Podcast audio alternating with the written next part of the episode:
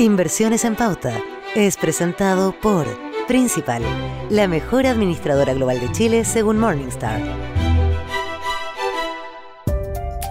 La economía chilena podría cerrar este año con un crecimiento cercano al 12%, y esto ha sido posible gracias al exitoso proceso de gestión de la crisis sanitaria y a la efectividad de las políticas fiscales y monetarias implementadas en el país. Y si bien la magnitud de los impulsos ha contribuido a la recuperación económica en el corto plazo, también ha causado efectos no tan positivos.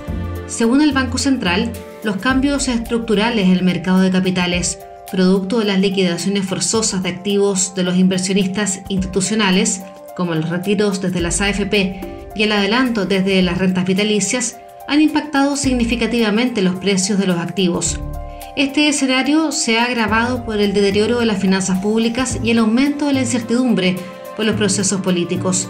El enorme exceso de liquidez se grafica muy bien en un ejemplo.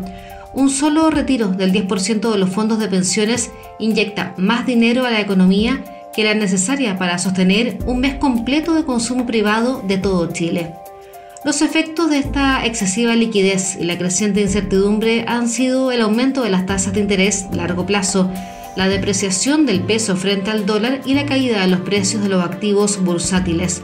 En estas tres dimensiones, Chile se ubica entre los países con las mayores variaciones mundiales en las últimas semanas. En su más reciente intervención ante el Congreso, el presidente del Banco Central, Mario Marcel, enfatizó que el principal riesgo de la estabilidad financiera local viene dada porque se reiteran las liquidaciones forzosas de activos, impactando el mercado financiero local y agudizando la incertidumbre. Inversiones en Pauta fue presentado por Principal, la mejor administradora global de Chile según Morningstar. Conoce más en principal.cl.